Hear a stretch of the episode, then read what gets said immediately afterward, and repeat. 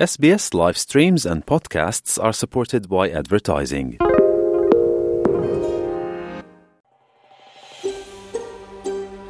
Estás con SBS Spanish. Encuentra más historias fascinantes en sbs.com.au barra Spanish.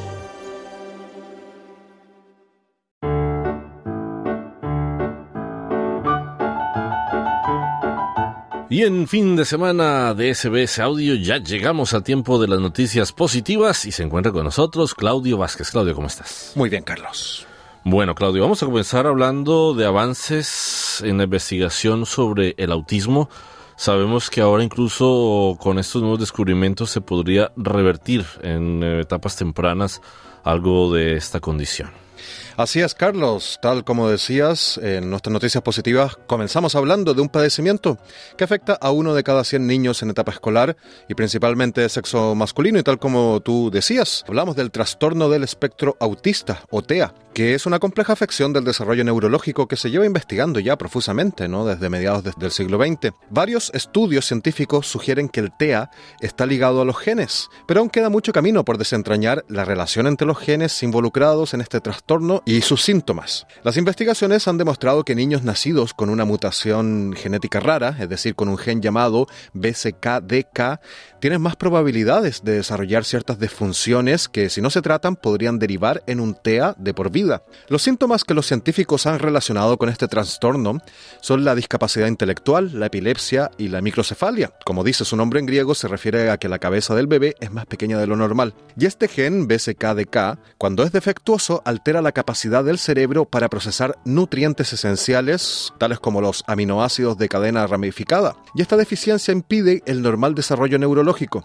Debido a esta correlación, es que científicos como la profesora Gaia Novarino, quien es una destacada neurocientífica italiana experta en el autismo, decidieron investigar la posibilidad de revertir este problema cuando el cerebro ya está desarrollado, porque lo que se sabía hasta ahora es que el autismo moldea el cerebro en desarrollo mucho antes del nacimiento del bebé, y esto ha llevado a pensar que no puede revertirse este trastorno y a lo más se pueden tratar sus síntomas, y es aquí donde el equipo de Novarino en el Instituto de Ciencia y Tecnología de Austria entró en acción. him Ellos utilizaron ratones para probar su hipótesis sobre el autismo en un proyecto denominado Reversed Autism. Estos científicos modificaron genéticamente a los ratones para que estos dejaran de procesar correctamente los aminoácidos esenciales y así equipararlos a los niños con una mutación genética BCKDK. El equipo descubrió que los ratones que presentaban la mutación desarrollaron problemas tanto a nivel motriz como social después del nacimiento. Los ratones tratados se movían de forma extraña, con dificultades en la coordinación motora y presentaban también problemas problemas de comportamiento. Con estos ratones ya modificados, los investigadores comenzaron a ver si se podían revertir los síntomas inyectando los aminoácidos faltantes directamente en el cerebro de los ratones afectados. La investigadora Novarino descubrió que los ratones reaccionaron positivamente al experimento y aunque no lograron revertir todos los síntomas,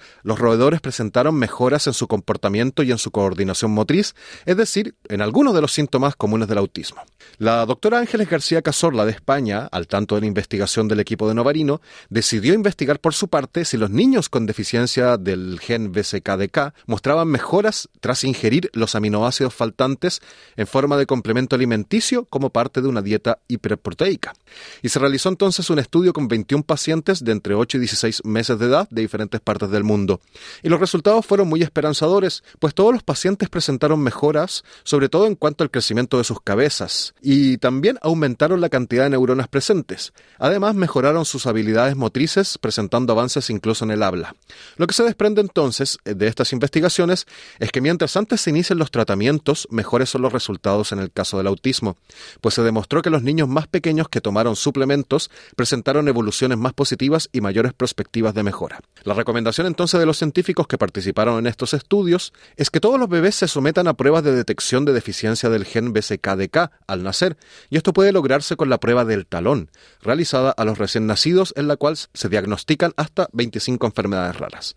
Entonces, Carlos, como tal, como estábamos diciendo, la recomendación para gobierno y otros actores involucrados es que se incentiven y financien pruebas y posteriormente también tratamientos lo más temprano posibles a los niños que padecen de TEA o que tienen síntomas similares para que puedan ser tratados integralmente y conseguir mejores resultados. Muy importante noticia para las familias que día a día tienen que enfrentar esta clase de situaciones con sus hijos.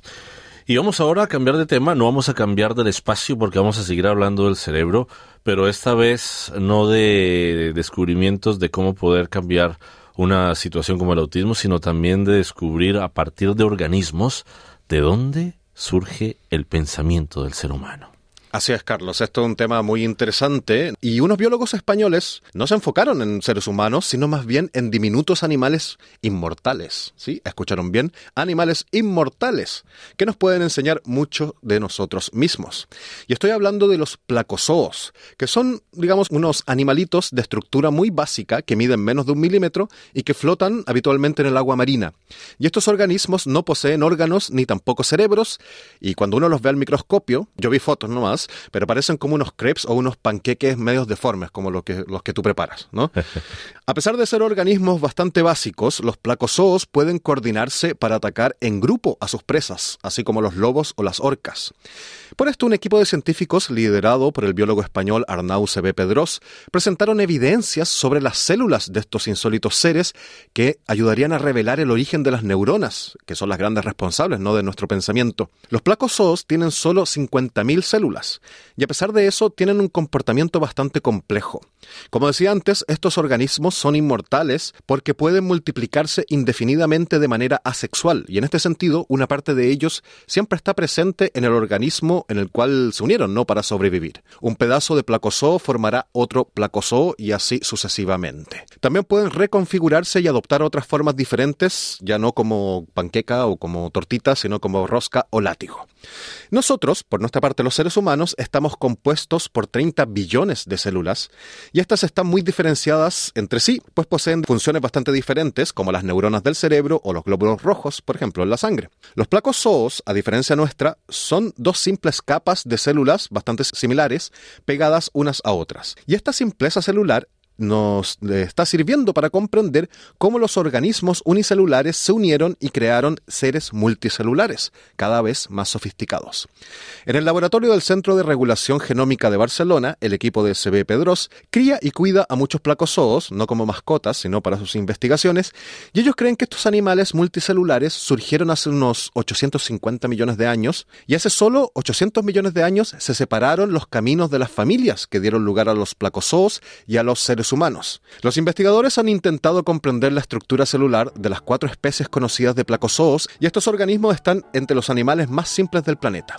Los científicos han descubierto que los placozoos son capaces de coordinar sus 50.000 células gracias a que algunas de ellas pueden enviarse mensajes mediante unas moléculas llamadas neuropéptidos, como hacen las neuronas en nuestro cerebro, aunque los placozoos no poseen ni axones que transmiten impulsos nerviosos, ni las prolongaciones que los reciben, que son las dendritas, que están presentes en las neuronas Este estudio revelaría entonces las similitudes moleculares entre las neuronas de los placozoos y las neuronas de los animales bilaterales o simétricos como los seres humanos, gracias a que se ha comprobado que las neuronas de los placozoos se comunican mediante señales químicas, y de esto se, deduce que los sistemas nerviosos evolucionaron a partir de, conjuntos de células diversas conectadas químicamente y que luego pasarían a desarrollar procesos más especializados como los que realizan los axones, las dendritas, para hacer así la, sinapsis en las neuronas. Si bien las células comenzaron a coordinarse químicamente, al evolucionar y poseer cuerpos más complejos, estas señales comenzaron a ser eléctricas y se crearon interfaces de comunicación célula a célula,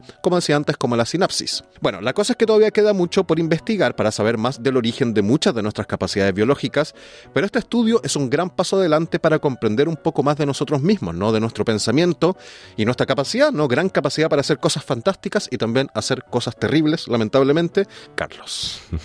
Yo que me había quedado todavía en el siglo XV con René Descartes, pienso luego existo. Bueno, a la tecnología también al servicio de la humanidad para descubrir por qué pensamos. Muchísimas gracias Claudio Vázquez por las noticias positivas. De nada, espero que las hayan disfrutado.